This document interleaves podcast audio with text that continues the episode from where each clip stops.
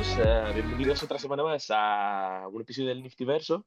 Eh, en este episodio número 13 vamos a charlar con em, los community managers o la gente que maneja la comunidad Solana en español. Eh, como sabéis, el, este programa se trata de traer a fundadores, creadores y gente que trabaja en el espacio web 3 hispanohablantes con la intención de pues hacer la comunidad hispanohablante más grande y conocernos entre todos y conocer los proyectos en los que estamos trabajando y bueno, desarrollar en el futuro, ¿no?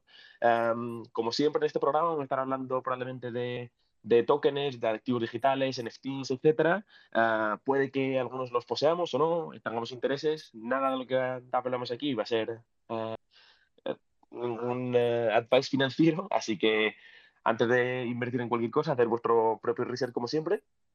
Y bueno, pues antes de comenzar a, hablar con Larry, Andrew y, Edwin, que le acabamos de perder, a ver si ahora vuelve, pues comentar un poco que la noticia de esta semana grande ha sido que OpenSea se ha abierto ayer ya a, transaccionar en Solana y ya van a aceptar NFTs de Solana y bueno, pues esto eh, tiene pinta que va a traer mucha liquidez al espacio, ya que hemos visto que muchos, muchas colecciones de NFT se han revalorizado mucho en Solana, con la esperanza de que, de que usuarios de Ethereum uh, empiecen a invertir en, en, esos activos de, Solana. ¿Lo habéis visto?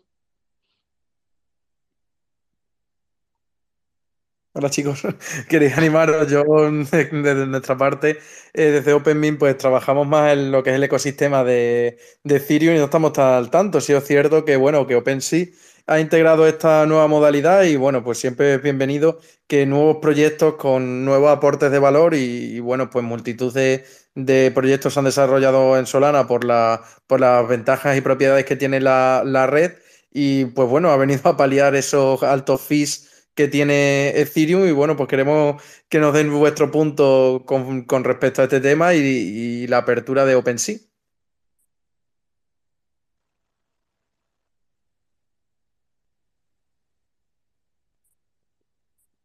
¿Nos oís, no? Vale, perfecto. Sí, lo que pasa es que ah, vale. la área mutió sí. y no sé si hablar, entonces estás como esperando. Ah, vale, vale, vale. Hablando con este, este, respecto a lo de la añadición a OpenSea, sí, este, hace como, no hace nada, se listaron unos proyectos específicos, está como en fase beta todavía. Incluso muchos proyectos en NFT de Solana están como que haciendo la solicitud para que también los aprueben y tal, pero estamos todavía como en fase beta en esto de OpenSea y es como que abre mucha puerta ahora la facilidad de las personas que están ya en Ethereum, en otras redes que adquieran estos NFT Solana y es como que también algo súper bueno también para el ecosistema. Sí, además, uh, bueno, uh, en, en, en, Solana tenemos uh, Magic Eden, ¿no? Como el marketplace ganador, que en número de transacciones, pues, lleva más que OpenSea, porque en Solana se transacciona mucho más, pero es verdad que OpenSea es el rey de los reyes de los marketplaces, con la cantidad de volúmenes que maneja, que es totalmente desorbitado. Pero bueno, veremos a ver, a ver qué pasa, siempre es emocionante ver este tipo de cosas y, y a ver qué sale de, a ver qué, qué nueva gente se une al espacio. Ah, mira, aquí está Edwin. Fenomenal. Eh, bueno, y ahora que hemos hablado un poquito de eso, uh, quería pasar a hablar con vosotros y en el orden en que queráis contarnos un poco, pues, cómo llegáis al espacio, uh, o mejor, que os introduzcáis un poquito y qué hacéis en el espacio. Bueno, empiezo yo. Adelante, Porque adelante. la verdad es que tengo, tengo un poco de sueño, me despierto muy temprano y nada, pues, la hora de la siesta. bueno, te cuento. Eh, me llamo Lara, eh, vivo en Argentina y comencé a incursionar en el mundo de las criptomonedas en el 2019, en mayo, fines de mayo, ponele. Y más o menos en julio del 2019 empecé a trabajar en un proyecto cripto. Yo llegué, para empezar así más o menos ordenadamente, yo llegué al mundo de las cripto buscando alternativas económicas para generar ingresos, ¿verdad? En mi país, yo como soy argentina, en mi país y en mi provincia la situación estaba muy mala y la verdad que, que, con lo que uno gana actualmente, un sueldo básico, no alcanza mucho. Es como que la mitad del sueldo se te va pagando un alquiler. Entonces, escuché hablar de Bitcoin, escuché hablar de criptomonedas y demás, y comencé a, a buscar así cómo, cómo ganar plata. eh, a raíz de eso fue que empecé, ¿verdad? Lo primero que gané fue tokens. Viste que hay comunidades así de cripto donde por hacer actividades, juegos y todas esas cosas, te regalaban tokens. En esa época me acuerdo que era Doge. Te regalaban Mm. Doge por, por un bot que era de tips y, y por ahí ganabas plata. Y yo pensaba, ¿qué, qué, qué es esto? O sea, y, y me daba mucha risa porque en esas comunidades que te regalaban las monedas, yo preguntaba y te juro que me daba muchísima bronca porque ellos se reían en mi cara, se reían en mi, en mi cara diciéndome de que, eh, no, no era diciéndome, sino como que no te enseñaban, no te enseñaban, solamente te daban el juego, te daban la recompensa y ya manejate, arreglate vos, ¿viste? Luego conocí, sí, luego conocí otras comunidades que eran monedas así que no eran así tan grandes, wow. Ah, Y, y bueno, fue ahí que los administradores, si bien el proyecto no era conocido y todavía no es conocido, me ayudaron un montón y fue que fui aprendiendo, ¿verdad? Esto fue mayo, junio. Ya en julio, eh, eh, con un amigo de ese proyecto con el que me habían ayudado un montón, eh, entramos a trabajar en un proyecto que era una porquería, era una porquería ese proyecto. Que Dios me perdone por lo que estoy diciendo, pero sí, era como No, no, que adelante, había adelante. cosas, sí, había cosas que no me cerraban, ¿viste? Había muchísimas cosas de ese proyecto que no me, que no me, no me cerraban y, y- y nada, al último terminé saliendo y después este, se destapó la olla y, y, se dieron los, los otros administradores que empe- empezaban a entrar porque fue así, yo entré a trabajar y el CEO de ese proyecto tenía tanta confianza en mí que me agarró a mí y a otra chica más para reclutar gente, para reclutar administradores para trabajar en dicho proyecto, ¿verdad? La cosa era así, que en ese proyecto te pagaban con su token, ¿verdad? Pero su token no estaba listado en, un- en ningún, en, un- en ningún exchange, o sea, era como que trabajabas y no te pagaban nada, porque si bien el token estaba en tu wallet, eh, no, no tenía valor en alguno. Ya. Claro, entonces, nada, fue una re desilusión, fue una re desilusión y te juro, eh, fue, creo que fue la peor etapa. La peor etapa es el, principio, porque entre que uno entra, si bien empieza a ganar plata, así como, como uno empieza a preguntar, ¿y cómo hago? ¿Y cómo gano? ¿Cómo, cómo? Porque en ese momento yo no era que tenía la, mente abierta como para decir, no, bueno, yo aprendo y ya está, y me va a ir súper bien. No, yo iba con la mente necesito ganar plata. no iba con la mentalidad de aprender o de enseñar a alguien, ¿entendés? Pero al último ya era como que con esto de que mi amigo de la segunda comunidad me ayudó, me enseñó, este, ya dije, bueno, listo, ya está. Eh, aprendí a los golpes, porque fue a los golpes al principio trabajando en esta comunidad que, que era una porquería. era una porquería. Y bueno, fue así que empecé con esto de, Vale, de vale. No vamos, no vamos a nombrar esas comunidades ni los proyectos. Todos hemos eh, estado, comprado o oído hablar de, de proyectos de tiro en el que, bueno, pues. Y sobre todo Exacto, antes, así que an- yo no voy a decir el nombre de ese proyecto, eso, no pero se sí habla, no se habla de ese fue, proyecto. Fue una mala experiencia al principio cuando entré y, y bueno, particularmente creo que todos en algún momento tuvimos nuestra etapa negra dentro de las Sí, sí. cuando uno comienza, ¿viste?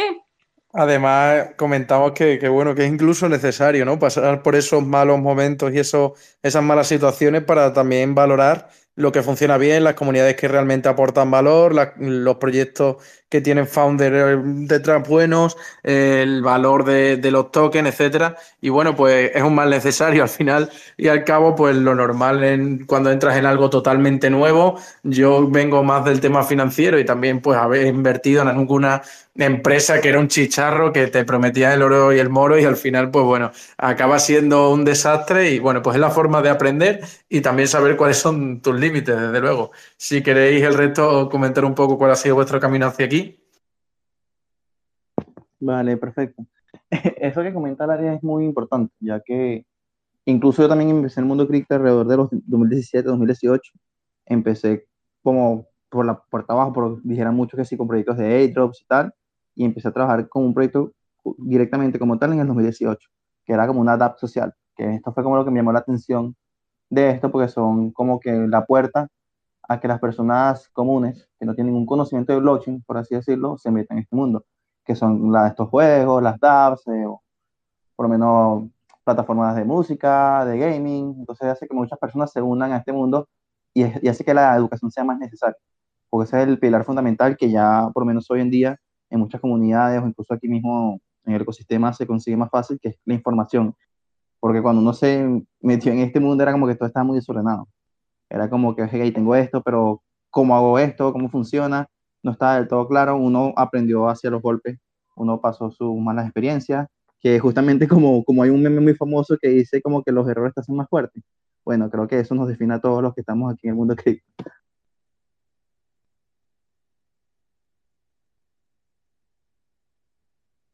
Hola, Hola. no sé si me Sí, escuchas, perdona, sí, te escuchamos perfectamente. Es que, Sí, que se llama muteado aquí. sí, Este, luego, eh, desde el lanzamiento de Solana, yo pude formar parte del crecimiento de la comunidad desde cero. Incluso cuando me metí en el grupo en español de la comunidad, habíamos que sí, cuatro personas, quitando y quitando los fundadores como Racho, todos, y quedamos como dos a lo mucho. Entonces, como que me tomé el atrevimiento de intentar promover la, la blockchain porque tenía mucho tiempo leyendo sobre este proyecto que iba a lanzarse, ya que justamente se daba, era como abrir la puerta a estas aplicaciones descentralizadas que pudieran construir eh, y que pudiera ser realmente escalable, ya que por lo menos tenemos la experiencia de Ethereum, que era como que muchas gracias, nos encantó los contratos inteligentes, todo, pero ya no se hacía viable seguir operando en esa blockchain. Entonces conocí Solana y desde los comienzos empezamos como a trabajar en la comunidad. Este, Larry la conocía ya un tiempo atrás, otros proyectos también, y formó parte del equipo como un mes después del, del lanzamiento. Y poco a poco hemos ido creciendo la comunidad y lo importante es eso, como crear las bases de esta comunidad exactamente, que sea un crecimiento orgánico. Ya, ya cuando nos encargamos de la educación y, de, y cuando tienes un buen proyecto, tampoco es como que hay que hacer mucho, si, lo, si soy sincero. Como que tener una comunidad educada hace que el proyecto crezca solo y ya un año y tanto después, ya tenemos en el, por lo menos una comunidad hispana muy fuerte, que aunque en Telegram sean este, poco más de 4.500 miembros todavía, hay muchas personas más que hacen vida dentro de Solana que son de la comunidad hispana. Incluso yo soy de Venezuela y en países así como Argentina o Venezuela, como comentaba Lari, como que muchas personas eh, ingresan al mundo cripto más que como por la tecnología o por inversión, digamos que como por una necesidad o una solución a, su- a los problemas financieros que existen en ese país. Entonces ya tenemos una base de comunidad muy fuerte en Latinoamérica. Eh, actualmente me encuentro en España y tanto intento hacer lo mismo aquí, el mismo trabajo. Eh, y lo bueno es que aquí también como que uno tiene más interacción con otros proyectos, otros ecosistemas, y como que cada vez vamos creciendo. Y eso es lo que buscamos. Al fin de todos, todos queremos como una adopción masiva, una adopción global, que hace que todos terminemos ganando, que de eso se trata la Web3. Sí, eso es, y además, eh, bueno, tú lo has dicho, además es muy curioso, ¿no? Porque sí que es verdad que nosotros, bueno, mi, mi- la manera en la que yo entro a esto es por la curiosidad de la tecnología, me gusta el, el, porque conozco a gente que está metida en el tema tecnológico y demás, y, y es verdad que cuando tienes la necesidad económica, como estabas hablando en Venezuela, en Argentina, cuando el, el sistema financiero de un, eh, un sistema financiero no funciona, eh, y una economía no funciona, tienes que requerir este tipo de, de tecnologías y al final pues acaba siendo una solución muy interesante para suplir esa- esas, esas carencias, ¿no? Y has, has- has hablado sobre, eh, y no sé si, bueno, antes, has hablado sobre, sobre crecimiento orgánico y comunidades orgánicas. Em, hoy en día, ¿cuánta, antes de pasar a Edwin y que se presente en un segundo, hoy en día cuánta eh, importancia o cuánta, porque digamos que tenemos los factores de, o, o Perdón, haces no un- ¿me oís? Sí, perfecto. ¿No me oís? ¿Qué dijiste? Sí, te escucho perfecto. Eh, Lara, ¿no, me ¿no has oído nada de lo que he dicho? Creo que Lari tiene problemas con la conexión porque se escuchaba un poco entrecortada. Puede ser. Lara, ¿me oyes? Hola, hola. Pues sí, en efecto parece ser la conexión, pero Es la conexión. Bueno, ahora cuando recupere. No, te eh, pre- preguntabas, habla del, del crecimiento orgánico de una comunidad, ¿no? Y hoy en día que el, que el tiempo es, es, es. Hay mucha presión por tiempo, ¿no? Cuando un proyecto no va volando, eh, se muere en un momento. Y el, el crecimiento orgánico es un crecimiento que suele ser lento, es complicado, hay que trabajar mucho para ello. Ah, ¿hasta, hasta qué punto necesitas el, digamos, el hype de una comunidad para crearla y de gente que vaya a ser flippers y que desaparezcan? y los números y hasta qué punto pues es, necesitas la parte de la orgánica. ¿Entiendes a lo que me refiero? Sí, correcto. Es que por lo menos te entiendo mucho. Este, actualmente en el ecosistema de Solana están saliendo muchos proyectos NFT, por ejemplo, y todos tienen sus comunidades en Discord. Entonces como que vienen el auge, ¿sabes? Pero entonces si no vienes ya con una comunidad anterior, que ya conoces los fines del proyecto, que sabe cómo funciona, hace que todo se pueda controlar un poco. Pero es muy común que ahora vemos muchos proyectos que sacan su... Para crecer, el crecimiento no es tan orgánico porque lo que hacen es que si buscar, si te unes, este, te damos el de, de otros proyectos o te damos estas promociones. Es como que muchas personas se unen solo por ese motivo, sin tener ningún conocimiento del proyecto, sin saber el roadmap, sin saber los fines. Entonces, como que a fin de cuentas no terminan haciendo nada. Son personas que terminan yéndose y que solo vienen buscando un beneficio que está bien, o sea, en el mundo de la Web3 como que todo, se trata mucho de incentivos también, pero hay que ver cómo utilizar inteligentemente estos incentivos para que la comunidad aprenda, la comunidad se eduque y mantenga en el ecosistema. Incluso me es gracioso porque ya gracias a este crecimiento en el grupo tenemos muchas personas que no vienen siendo parte del equipo, pero que hacen mucha vida dentro de la blockchain de Solana. Entonces, como también tienen muchos conocimientos, hay personas que están más metidas en, el, en lo que viene siendo la tecnología muy bien preparados, ellos también se encargan como de aconsejar a otras personas, porque son personas que también han pasado por los mismos, por los mismos problemas, y es como que uno se acostumbra a ayudar a los nuevos, ¿sabes? Y entonces, eso es lo bueno de la comunidad orgánica, que es lo que te digo, o sea, mientras tú vas creciendo poco a poco la comunidad con buenas bases, va a funcionar. Que obvio, no hay que dejar de lado estos incentivos y estos crecimientos, por lo menos, por lo menos con la noticia esta de OpenSea, es un buen ejemplo para motivar a las personas a que prueben la plataforma, entonces, como que un ganar-ganar. Y eso es lo que se busca a fin de cuentas. Dale, Álvaro, dale, quería comentar. Sí, nada, quería hacer un comentario de nuevo. Y es que siempre me repito, pero el tema de incentivos es una palabra que que sale en cada, en cada episodio que tenemos y no me puede gustar más porque es cierto de que al final eh, la clave de una buena comunidad sana y que aporte valor cada individuo y no solo aporte, sino que además reciba es uno, unos buenos incentivos alineados con, con el objetivo global, ¿no? Y bueno, pues al fin y al cabo mm, sí que si se trabaja bien en esa primera evaluación de los incentivos de toda la comunidad, pues se llegan a, resultados espectaculares y pues asociaciones que al final después ya se, se, materializan, por así decirlo, en una adopción masiva gracias pues a eso, a herramientas que conoce más gente, como porque a la gente realmente cuando hablas de NFT pues le viene a la cabeza más OpenSea. Y bueno, la primera persona que se mete en todo, en todo el tema de los NFTs o de las cripto, realmente le da un poco igual que esté sobre la blockchain X o Y. Realmente ellos lo que quieren es, pues mira, quiero comprarme el NFT de mi marca favorita, quiero comprarme el NFT de mi cantante, de mi del músico, del artista favorito. Y la tecnología subyacente está súper bien entenderla y súper bien trabajar con ella. Y de hecho, gracias a eso es por lo que estamos en este podcast, pero realmente la aplicación final es lo que, lo que vende, lo que hace que todo esto explote. Entonces, pues efectivamente, si los incentivos se alinean con, con las personas que forman parte de la comunidad, cuando, cuando todo cobra sentido. Correcto, incluso como que hablas de esto, de que no, no es necesario saber el trasfondo de todo el trabajo.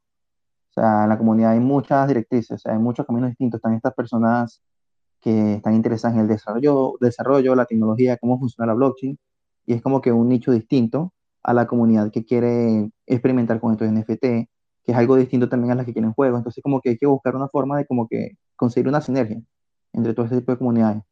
Por lo menos sí, sí, además, sí, perdona, para, terminar, para terminar la disculpa, en Solana tenemos mucha interacción con, con las hack house y los hackatones, más para estos desarrolladores o personas con ambición de negocio. También hacemos muchas actividades educacionales en la plataforma y damos la oportunidad a que reciban sus primeras monedas dentro de la blockchain, pero que cuando las reciban no solo las reciban y ya, sino que sepan qué pueden hacer con ellas, cómo meterse en las distintas DeFi que existen en la plataforma, cómo poder cambiarla, cómo buscar un proyecto que les guste, entre otras palabras. Sí, justo. Además, pues bueno, hay gente que llega, pues, como hemos dicho, por el afán de ganar dinero, de otras personas, pues, que van llegando por tema inversiones, y, pero lo normal realmente, y ahí donde está la adopción masiva, aunque nos hemos desviado un poco del tema principal, pero la adopción masiva yo la entiendo, pues, en temas videojuegos, que todo el mundo al fin y al cabo los entiende, tema también de pasar horas en ordenador, tema metaverso, también llama mucho la atención. Y bueno, pues desde, desde este podcast también animamos a que al final la adopción se, se obtenga, la adopción masiva sobre todo y generalista, por mm, grandes marcas, grandes players que, que, aporten valor, aporten grandes comunidades a través de, de NFTs de marcas. Eso es, eso es. Y el, el bueno, lo, que siempre hablamos, ¿no? Ahora poco a poco nos vamos acercando un poco hacia la, la adopción masiva, ya la gente ya se empieza a acostumbrar a unirse a las comunidades y a entender cómo funcionan. No hace falta entender lo que hay todo por detrás, ya todo es mucho más sencillo, simplemente no tener como un scope o un, un alcance que, con el que tú te sientas cómodo para las necesidades que tú tienes y entender un poco cómo funciona eso, pues para ayudarte en, en, en bueno, pues en todo lo que necesites con, con blockchain, todas estas nuevas ventajas que te, que te trae, ¿no? Y bueno, Edwin, te hemos tenido ahí apartado. Eh, sube y preséntate y cuéntanos más sobre ti, cómo has llegado al, al espacio y cómo has empezado en Solana. Tranquilo, me he entretenido mucho con lo que han estado hablando. Eh, bueno, mi nombre es Edwin. Eh, comencé con el mundo cripto alrededor de 2017, 2016 aproximadamente pero en ese entonces no me había adentrado como tal a estudiar los proyectos, sino que solamente estaba con cosas de airdrops, giveaway, cosas así. Eh, comencé a estudiar proyectos a, a partir de 2019. En 2020 conocí Solana por un airdrop que se hizo en Binance y bueno, participé en ese airdrop, entré a la comunidad y me puse a estudiar el proyecto.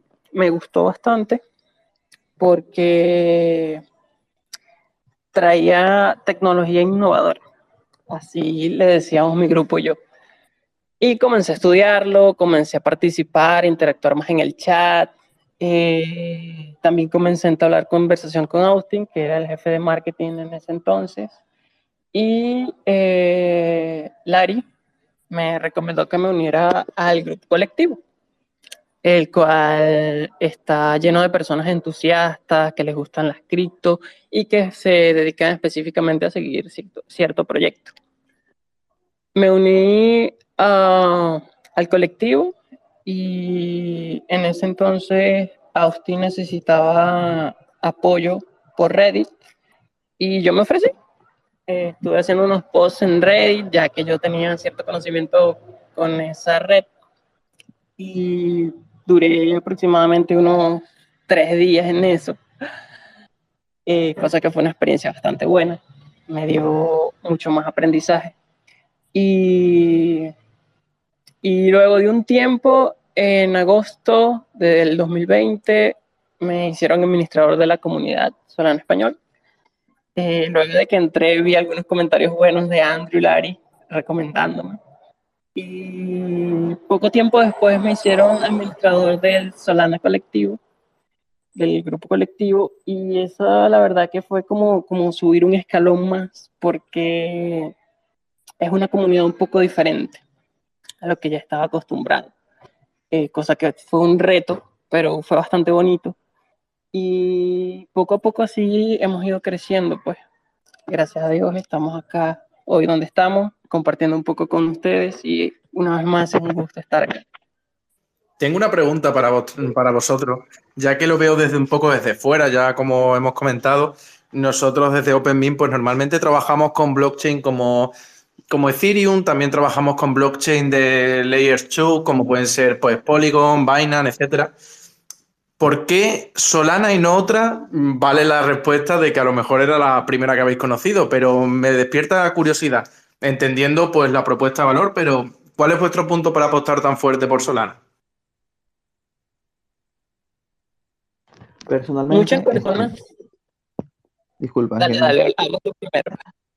Personalmente, este, para mí Solana viene siendo perfecta en todo sentido, incluso con las personas que he hablado en muchos, muchos eventos actualmente, tienen un solo problema con Solana, que viene siendo que no es GBM compatible, que es como que la única fundamento, lo único que me pueden decir en contra de la red. Y es, ciertamente sí como que hace un poco las cosas este, complicadas para personas que vienen desde otras redes, por lo menos lo que los desarrolladores que están acostumbrados a desarrollar en Solidity, por ejemplo, pero es como que lo que viene siendo lo dado que es la comunidad con, con sus devs con sus validadores, con todo, es increíble. O sea, incluso desde el lanzamiento Mainnet, antes del staking de Solana, para los validadores, ya con el Tour de Sol, se premiaba a estos validadores directamente para que fueran creciendo la red. También se le dan como que se le presta el servicio y la educación para aprender a desarrollar en Rust. El canal de Discord, que es muy técnico, te ofrece todas, tenemos tutoriales de todo. Y muchas partes, muchos miembros del equipo incluso se, se ofrecen como ayuda, ¿sabes? Entonces es algo como que muy lindo el contacto directamente que tienen ellos con su comunidad. Y eso hace también que se abran muchas puertas con otros proyectos, que otros proyectos ya tengan, hay muchas personas como que tenían ya su proyecto hecho, ¿sabes? Como que tienen la maqueta, pero no se motivan a dar ese salto como que, ok, vean, vamos a hacerlo. Y se echaban mucho para atrás también por, por el boom de los problemas con los fees de Ethereum, este, alguna que otra red que no les convencía. Y entonces llega Solana, te dice, ok, ¿qué necesitas? Vamos a trabajar en esto, vamos a hacer esto, y obviamente se terminan decantando por el proyecto. Edwin, ibas a comentar antes algo. Eh, sí, sí. Eh, hace algún tiempo hicimos una encuesta, o sea, no nosotros, otras personas y yo. Hicimos una encuesta a un grupo de personas que por qué elegirían una red, pero la mayoría solamente contestó que por los bajos fees. Y me llamó mucho la atención un comentario que hizo una persona que dijo por la escalabilidad y estabilidad de la red. Cosa que es muy importante hoy en día porque he leído muchos comentarios que, por ejemplo, no vamos a poner de que Solana es mejor o Solana es peor, no, no estamos buscando eso. Eh, pero, por ejemplo, eh, la red de Smart Chain eh, se congestiona demasiado. Cada vez veo muchos comentarios de que no, la red de Binance está congestionada y eso cosa que no he visto en Solana aún. Es un punto positivo por ahí.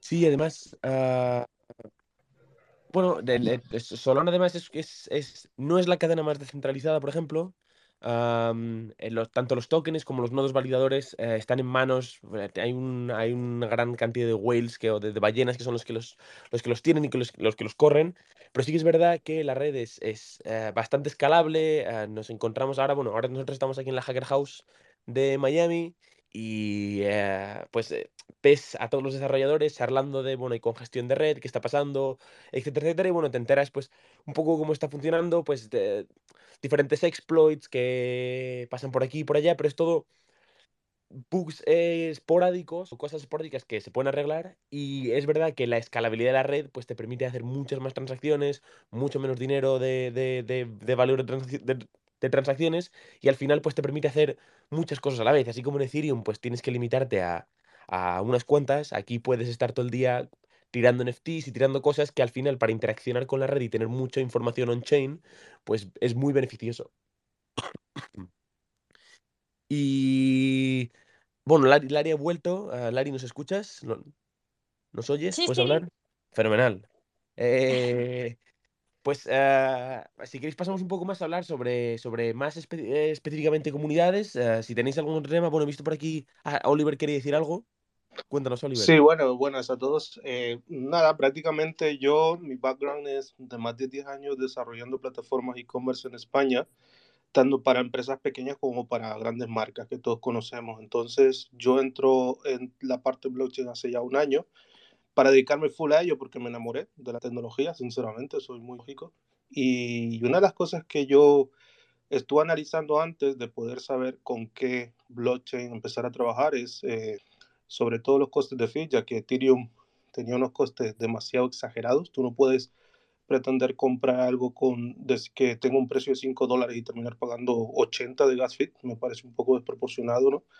Entonces, la única alternativa real de Layer One que, que, que, estaba en ese momento era Solana, porque seamos sinceros, Solana sí que tiene algunas cuestiones de problemas de escalabilidad puntuales y, y cada vez más, ahora con cosas como OpenSea y demás, pero lo importante de este, de este tema es que aunque otras blockchains funcionen, incluso eh, no tengan estos problemas porque seguramente no tienen el nivel de transacciones que está teniendo ahora mismo Solana. Entonces, para mí como alternativa real, viable, para poder operar eh, tecnología de e-commerce, por ejemplo, tiene que ser Solana. O sea, ahora mismo no hay otra alternativa que realmente valide como técnico que, que tenga un futuro en ese, en ese aspecto. Entonces, yo me decanto Solana por eso. Sí, sí. Ah, Adelante, adelante. No, tranquilo. Correcto, que incluso muchas personas hablando como que, que esta red eh, por, permite muchas transacciones o bajos fondos, pero que si a fin de cuentas vemos, ya estamos en el 2022, en el auge de esta tecnología, es algo que todas las redes deberían por mínimo ofrecer. Y que sí que sí, Solana tiene algunos este, congestiones de, repente que si cuando se actualicen los nodos, que hay que esperar que todos se actualicen a la par para que siga procesando la, la infraestructura de la red. Pero es que recordemos algo muy importante, es que también Solana, a pesar de todo lo que ha logrado, la, la mainnet sigue en beta, que poco a poco sigue, sigue desarrollándose. Si vemos el hub de Solana, vemos cada cuando están haciendo las actualizaciones, que se va agregando, que se da todo. Entonces, como que estamos, en vez de como que trabajar en un proyecto y venderle ideas a las personas, la estamos usando que de- permitiendo que las personas desarrollen sobre ella y lo prueben y que todos estemos creciendo a la par.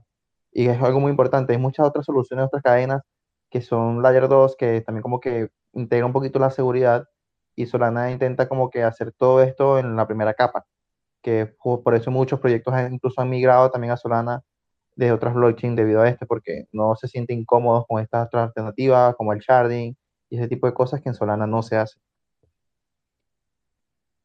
Eso es, eso es, eso es. Sí, además, en los, los, lo, de. Es, es, es lo que tiene el problema de los layers 2, ¿no? Que ya te estás metiendo en los parachains, ya te estás metiendo en sharding, ya la cosa se complica y, y, pues a lo mejor pierdes un poquito el, el, el norte con, con lo que puede pasar. Y bueno, ya me estamos viendo lo que está pasando, por ejemplo, con Ethereum, que llevamos unos cuantos años ya esperando la, el, el famoso 2.0, que llegue la fase 1.5 famosa, a ver si ya saltamos y todavía no se puede, todavía no se puede porque es porque es más complicado de lo que, de lo que parece. Y a ver eh, cuál va a ser el futuro de eso y esperemos que, bueno, que vaya fenomenal.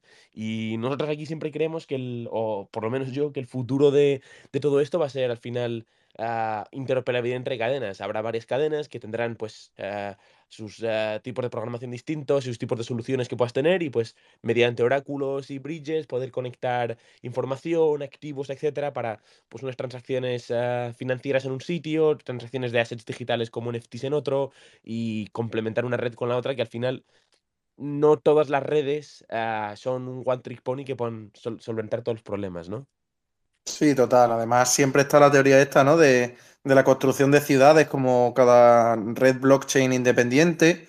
Y ahora solo faltan las carreteras, que son esos bridges o esos, bueno, puentes, que, que unan todo y se hagan, pues, evidentemente, un ecosistema mm, global, ¿no? Que no vaya cada uno incluso por competencia y, y desde luego que hasta ahí van los, los tiros. También veremos la propuesta de Polkadot, ¿no? Que, que era un poco la de hacer todo multi-chain y bueno, pues veremos a ver cómo evoluciona, pero desde luego que la interoperabilidad, no solo dentro de la misma blockchain con sus layer 2, sino también entre otras, entre otras blockchain es, es punto clave, porque al final, si estamos tratando de tener activos digitales y estamos diciendo que vamos hacia eso en un mundo mucho más digital, tampoco tiene sentido que cada uno hable un idioma. ¿no?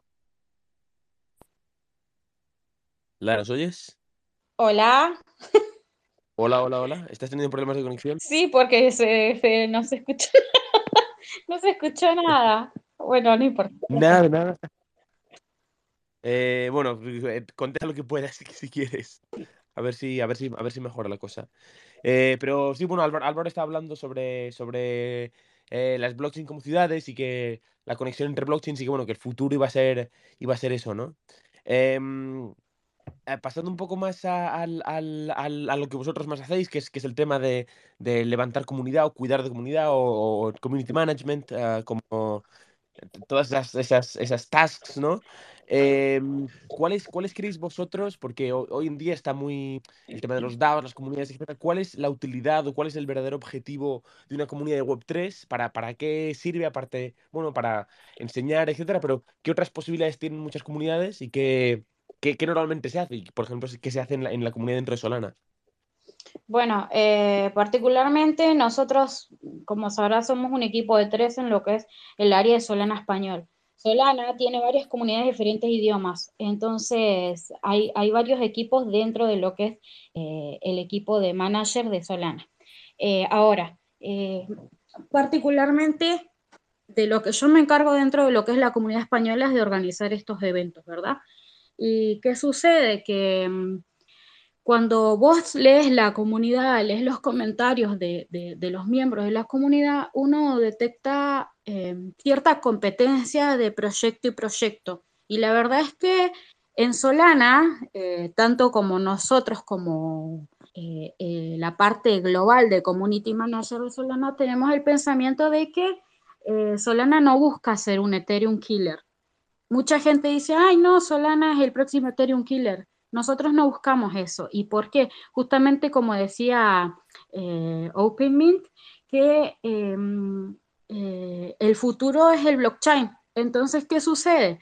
Eh, al nosotros no buscar ser un Ethereum killer, lo que queremos es que la gente, el mundo, por así decirlo, pueda tener acceso a la blockchain em, de manera más global, o sea, eh, no que solamente unos pocos puedan acceder, porque por ejemplo, eh, hay, hay, para todo en el mundo blockchain, por ejemplo, en Ethereum hay cosas que eh, si bien son caras, si bien este, es diferente la tecnología, Solana tiene otras cosas que lo puede complementar, ¿entendés? Entonces, como decía OpenMeet, el futuro es la blockchain, pero ¿qué sucede si nosotros como proyectos nos ponemos a competir entre todos, eh, no, es que, no, es, que se logra así como una globalización más, o sea, porque cierta competencia, en vez de, que la gente pueda salir adelante en, en, esto de la tecnología blockchain, que es el futuro,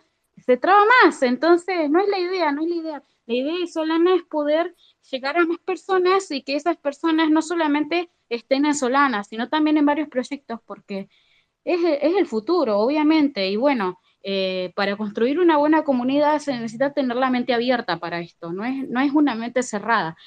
Particularmente cuando yo empecé con esto de las criptomonedas, pasaba de comunidad a comunidad aprendiendo y había mucha competencia entre ciertas comunidades y era horrible porque incluso los administradores se peleaban entre ellos, eh, los miembros iban a insultar a otros, a, otras, a otros proyectos y no se crea una comunidad sana así, ¿entendés? No, no, no creas un compañerismo así. La idea del mundo blockchain es eso, el mundo blockchain, no solamente un proyecto en sí como tal. Oliver, adelante, iba a hacer un comentario, pero adelante. No, no, es rápido. Siguiendo un poco lo que comenta la compañera, es cierto. Es decir, hablar un poco de competitividad a estas alturas de una blockchain cero, no sé cómo decirlo, Génesis, es demasiado locura. Es decir, ahora mismo todo se está inventando, hay mucho que inventar. Hablaba de interoperabilidad entre blockchain, eso es algo fundamental que aún se está desarrollando tecnología. El otro día leía que un fondo de inversión como Handel Horowitz, un, fondo americano muy importante, invertía en, en un protocolo sobre esto y, y, apenas está empezando, ¿no? Entonces, eh, hablar de competencia en un estado muy prematuro de la blockchain es demasiado, demasiado pronto. O sea, aún está todo por inventarse. Sí, justo, evidentemente, seguimos en la, misma línea de pensamiento y quería hacer una pregunta, sobre todo a vosotros que estáis más involucrados en el tema de las comunidades ha hablado de algún punto negativo que tienen las comunidades. ¿Cuáles son los puntos necesarios para construir una buena comunidad de forma orgánica desde vuestro punto de vista y experiencia? Yo creo que es el compañerismo, primero que nada, entre el equipo, ¿verdad? Si vos no tenés, si vos como community manager no tenés una buena comunicación con tus compañeros o con tu equipo superior, estás estás al horno. y otra cosa, eh, muchos por ahí me preguntan cómo pueden llegar a entrar a trabajar en Solana, eso después seguramente Edwin lo va, lo va a hablar con, con el tema de los embajadores, pero particularmente yo no tengo estudios universitarios ni me especialicé en lo que es tecnología como para crear una comunidad, ¿entendés? Fue todo desde la experiencia propia que adquirí antes. Entonces, para crear una comunidad fuerte, primero lo que tenés que tener es mucha paciencia, este, porque van, van a entrar gente que recién está empezando, que recién empieza a conocer lo que es una blockchain, lo que es una wallet, y vos le tenés que enseñar. Y no, es enseñarle así de mala, gana, de mala gana o burlándote de esa persona porque no sabe hacer algo, porque nosotros en el comienzo también estuvimos así. Y lamentablemente pasa en muchas comunidades que los administradores no, no, no tienen esa paciencia o se ríen, como te decía, esto de la competencia entre comunidades no es sano, no es sano porque al final este, las personas no aprenden y, es más tedioso el conocimiento y el avance en lo que es el mundo blockchain, ¿me explico? Por eso yo creo que lo primero que nada, primer tip para crear una buena comunidad y estable es el compañerismo, la paciencia y mucho amor por la comunidad. Mucho amor por la comunidad, ser organizado, ser muy organizado para hacer estas cosas, porque a mí particularmente me pasa que yo me olvido mucho las cosas. Entonces, anoto todo. Los chicos por ahí me dicen que los estreso, pero, pero es porque si yo no lo anoto, yo me olvido. Soy humana y tengo, además de Solana, estoy trabajando en dos proyectos más y, bueno, nada, eh, lo organizo yo porque así lo prefiero para no, no, no quedarme eh, por así decirte, colgada con alguna actividad o alguno de los proyectos y quedar mal yo y quedar mal el proyecto, porque no estamos para, para, para perder el tiempo ahí, estamos para, para darle con todo y para que la comunidad crezca y para que la comunidad se eduque y hacer eventos y promover el proyecto. Este, para que la gente pueda, además de, tener opciones como Bitcoin, Ethereum, este, Matic y todas esas opciones, que también tengan la opción de poder construir en Solana, de, conocer su tecnología, de, todo, de todo lo que abarque lo que es el proyecto de Solana. Genial. Quería, se ha unido eh, Javier, quería comentar algo, pues adelante, todo tuyo. Javier. bueno, si no, dale, Andrew. Vale. Este, quería comentar, ya metiéndome en el fondo las comunidades, lo que tú comentabas, de que lo bueno es, por lo menos, desarrollar o trabajar en el Web3 es que no hay nadie, no puede venir una persona a decir, no, es que este tiene más experiencia que tú, o este tiene 10 años de experiencia y 10 años trabajando porque eso no existe. Estamos todos exactamente en el mismo nivel. Entonces, como que todos estamos buscando cómo innovar, o cómo trabajar, o cómo hacer que el ecosistema fluya y metiéndome directamente más eh, con la comunidad, por hablar un poco de la diferencia en por lo menos manejo de comunidades o de proyectos en la web 3, a diferencia de la web 2, es que en la web 2 era como una interacción más directa, en el sentido como que, pongamos el ejemplo de comprar un servicio. Vengo yo, compro mi servicio, recibo mi servicio y ahí moría la relación, ¿sabes? Ya en la web 3 es algo más profundo. Uno cuando por lo menos se mete en un proyecto o se mete en un servicio, más allá de adquirir algo, o de terminar la deuda, uno se convierte, aparte de en cliente, se convierte en inversor, también se convierte en colector. Entonces, como que todos crecemos juntos, que se viene siendo uno de los puntos eh, a destacar y diferentes de la web 3 a la web 2. Este, por lo menos las bases, por eso es que yo hago mucha énfasis que en las bases del crecimiento de una comunidad en blockchain es la educación. O sea, si las personas saben qué es lo que están haciendo, es muy distinto, porque pasa mucho con muchos proyectos que jalan personas nada más únicamente con emociones o con ideales, con incentivos, y a fin de cuentas las personas no saben qué es lo que están recibiendo, no saben qué hacer con ello, no saben el alcance tan largo que tiene este mundo.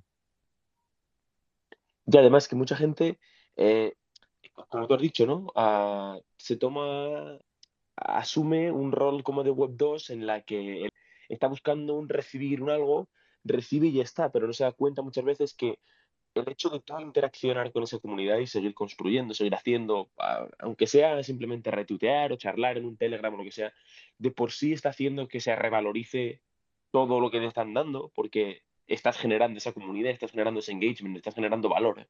Entonces, es muy curioso, ¿no? Que, el, bueno, que la mentalidad de la gente tiene que cambiar de, bueno, esto es lineal, yo recibo y ya está, sino que yo recibo, yo doy, yo recibo y al final todo lo que yo he recibido va, a ganar más valor por todo lo que yo estoy dando. Es más el, concepto del Web3, ¿no? que ya no es solo el, es unidireccional, sino que ya es circular. Esto ya es circular y ya eres dueño de, una parte de las comunidades, de los proyectos.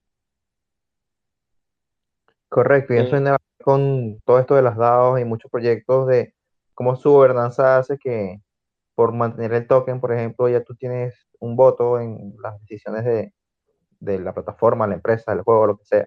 Y eso a ser muy importante porque es como un papel más protagonista a la comunidad. O sea, la comunidad es algo muy importante porque actualmente todos los proyectos es la base del proyecto, ¿sabes? Obviamente que si hace falta un buen, un buen proyecto porque si no tienes un buen producto no vas a poder venderlo bien ni que las personas se unan. Pero importante más allá de eso, viene a la par con una comunidad. O sea, son como las bases fundamentales para que un proyecto vaya con una buena dirección.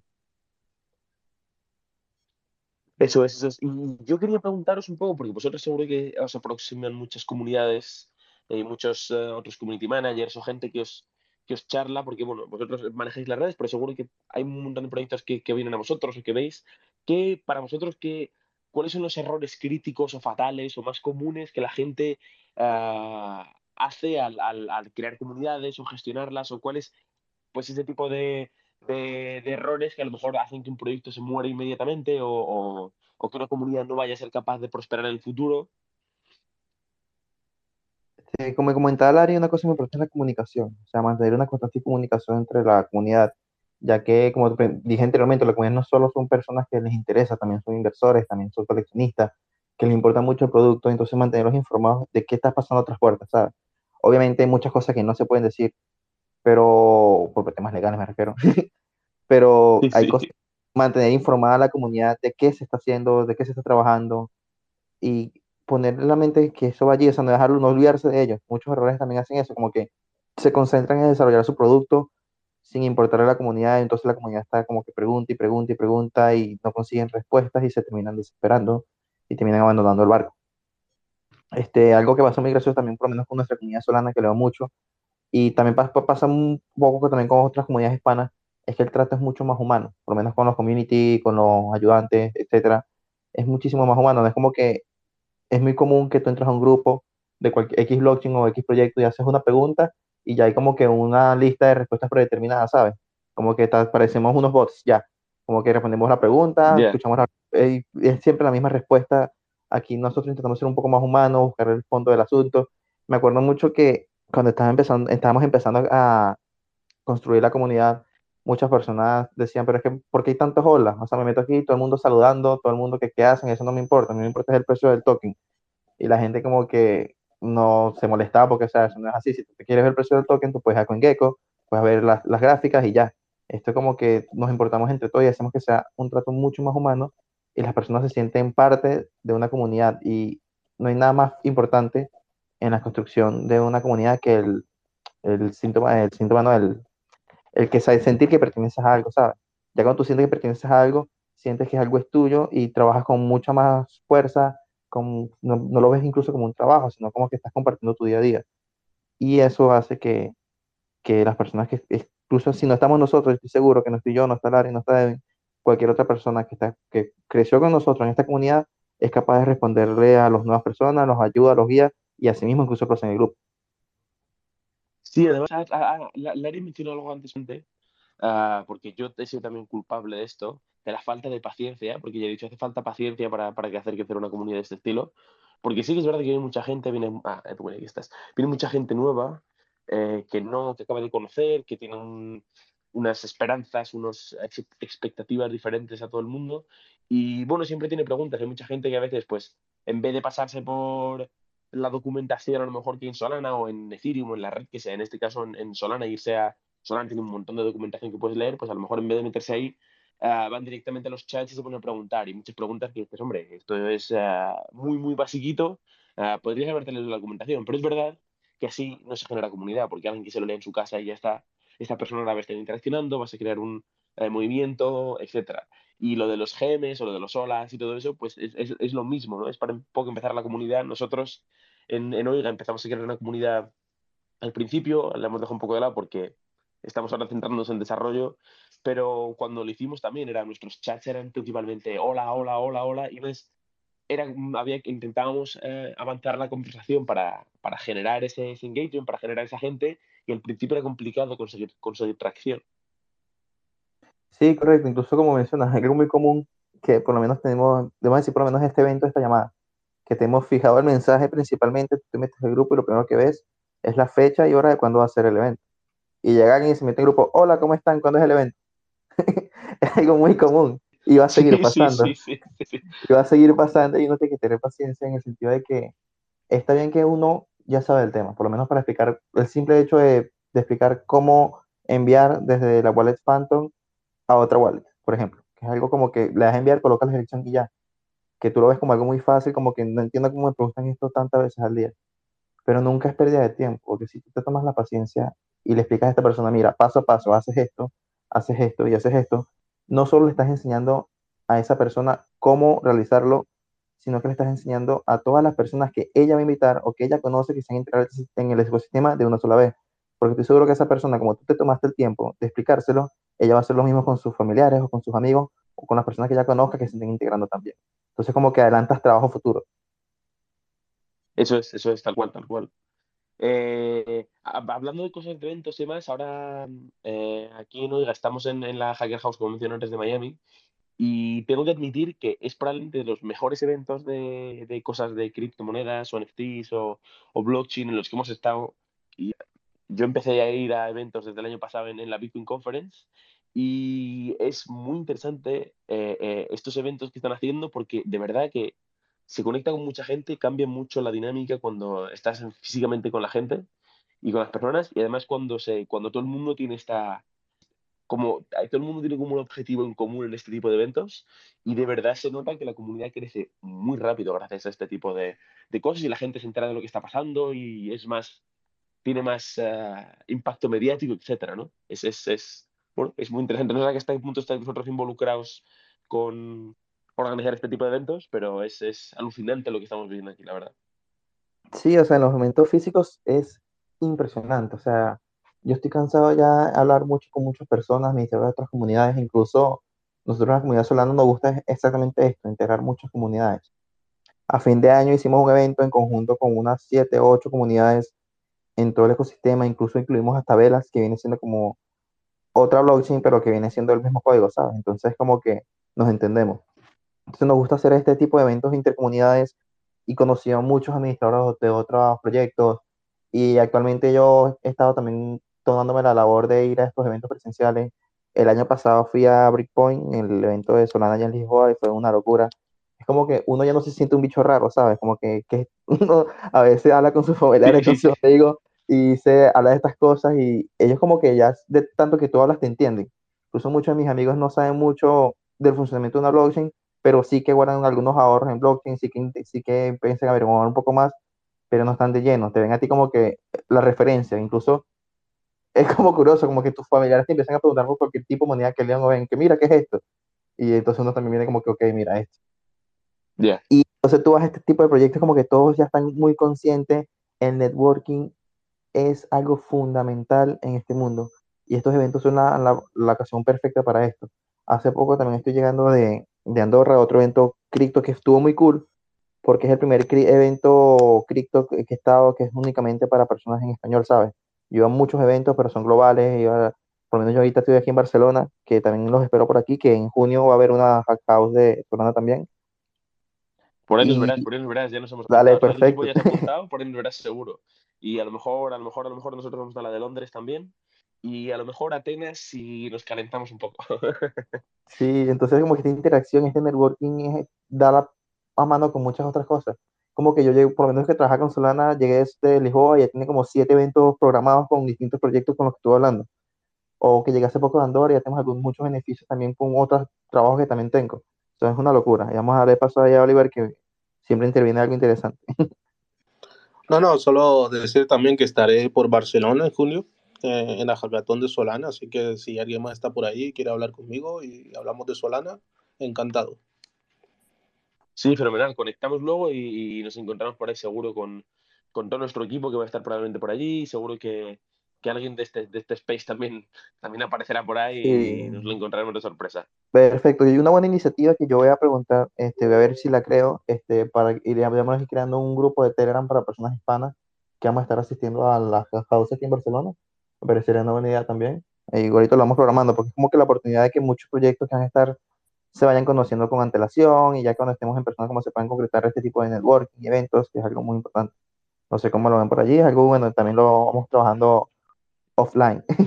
Sí, sí, eso es. Además, eh, nosotros estamos en los grupos de Telegram, nosotros estuvimos en la Hacker House de Praga, estuvimos en la Hacker House de Miami y los grupos de Telegram siempre están quemando con eventos, cosas que están pasando, es, y es siempre muy útil porque al final hemos salido de ahí con un montón de contactos y vuelves al, al a la lista de, del grupo de Telegram, dices algo, oye, necesito no sé qué, y alguien te contesta y dices, si nos tomamos una cerveza juntos y te quieren echar una mano con algo, y siempre es, es, es, muy interesante, ¿no? Como, como si quieres esas conexiones eh, en, en, en, persona que, que, al final en Discord, en Twitter, pues es un poco más complicado, ¿no?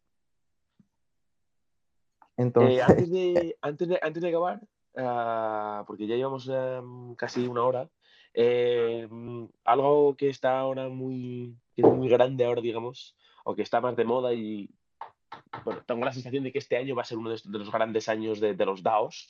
Um, quería preguntaros un poco, porque digamos una comunidad, un DAO ya es, es la, la, siguiente iteración. Eh, ¿Cuándo es, digamos, porque vemos muchos proyectos, ah, mira, vamos a sacar un DAO, vamos a sacar un DAO. ¿Cuándo es de verdad necesario un DAO? Uh, ¿qué, ¿qué, involucra en sí? Porque nosotros conocemos que montar un DAO es un proyecto en sí solo, ya mm, puedes tener una empresa o no sé qué, pero un DAO ya montarlo es, una, es una cosa.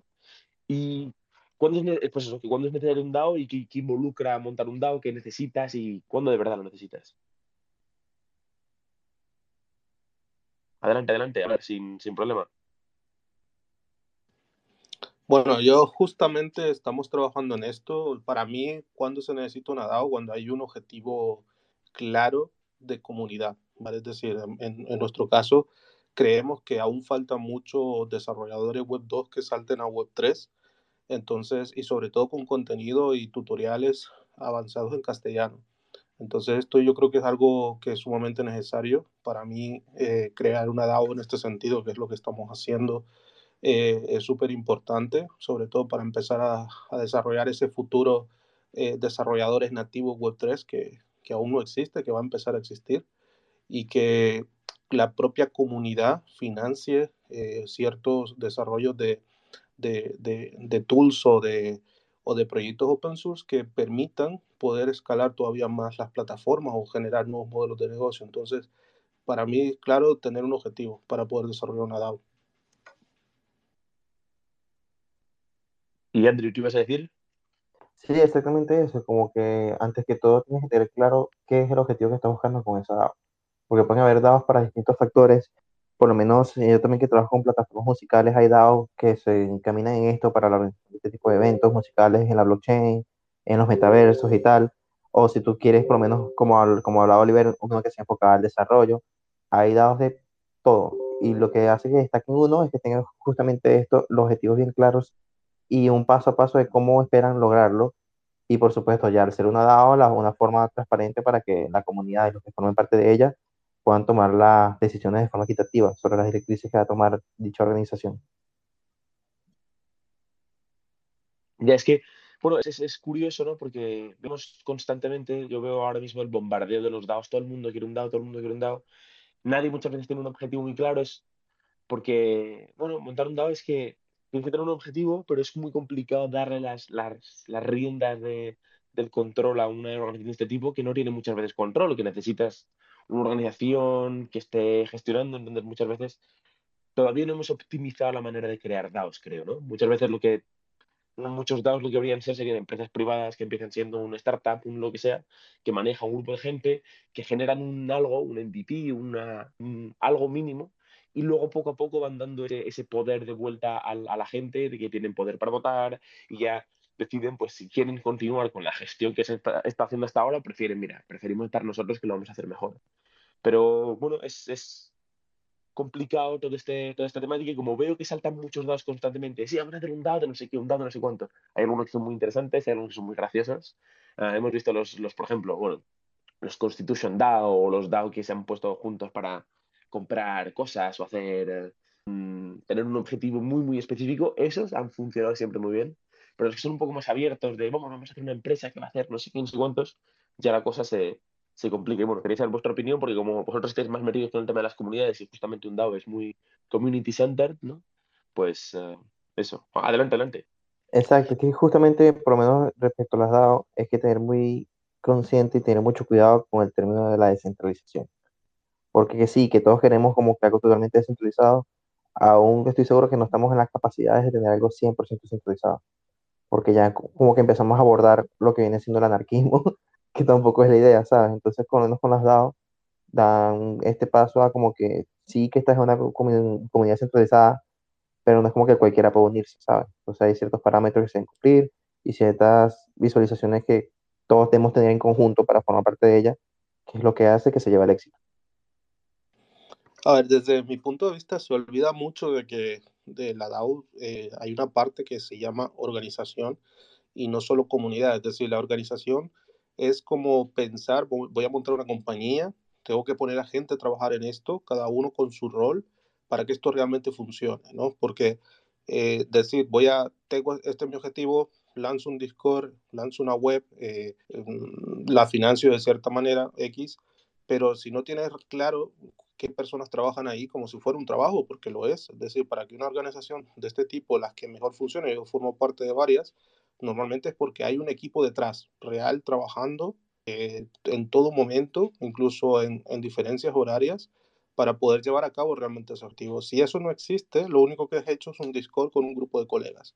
O sea, la clara, eh, el claro objetivo de todo esto es también poder colaborar con otras DAOs, poder colaborar con la industria, poder con, colaborar con la comunidad, hacer eventos para poder llevar más allá el mensaje. O sea, si nada de esto existe, realmente lo que hay es un grupo de colegas en un Discord.